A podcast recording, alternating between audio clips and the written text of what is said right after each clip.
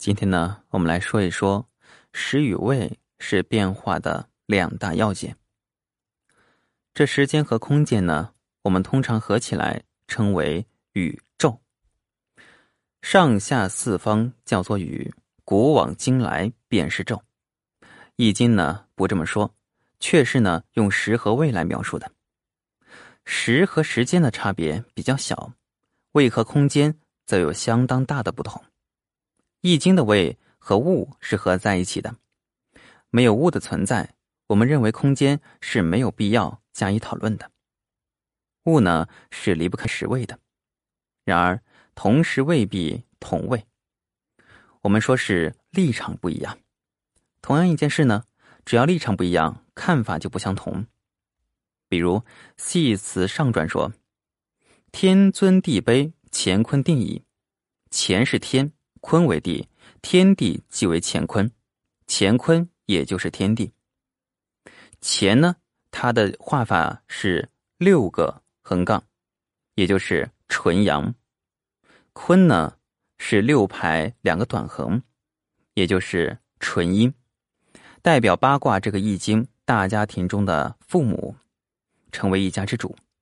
后来演变成了男尊女卑，完全是。望文生义的一个表象，不求甚解而又自以为是的不良后果。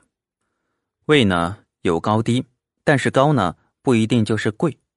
高贵表示既高又贵，但不是凡是位高的必定贵。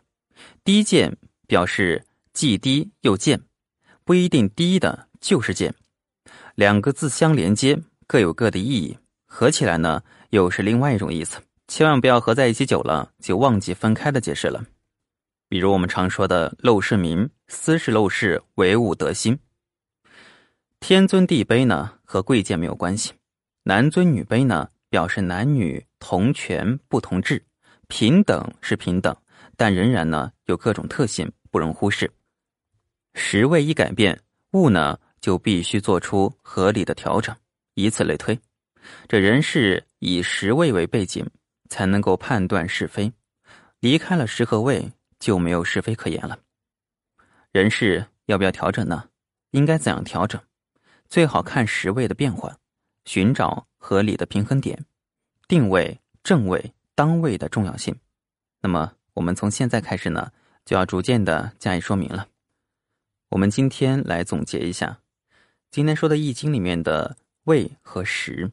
位呢，是比空间复杂。他表示一些身份、地位、立场都要考虑在内。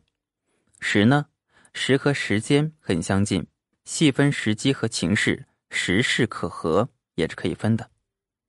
他们两个合在一起呢，还要看物。离开物的时候呢，时位没有意义。